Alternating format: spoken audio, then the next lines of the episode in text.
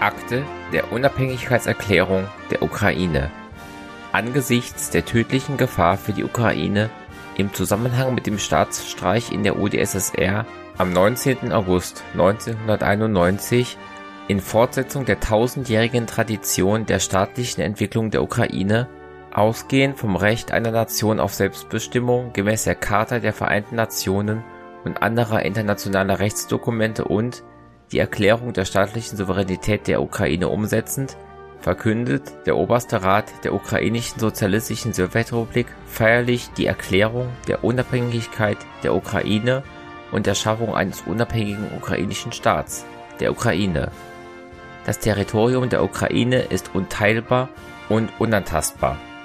Von heute an gelten auf dem Territorium der Ukraine ausschließlich die Verfassung und die Gesetze der Ukraine. Dieses Gesetz tritt im Moment seiner Genehmigung in Kraft. Der Oberste Rat der Ukraine, 24. August 1991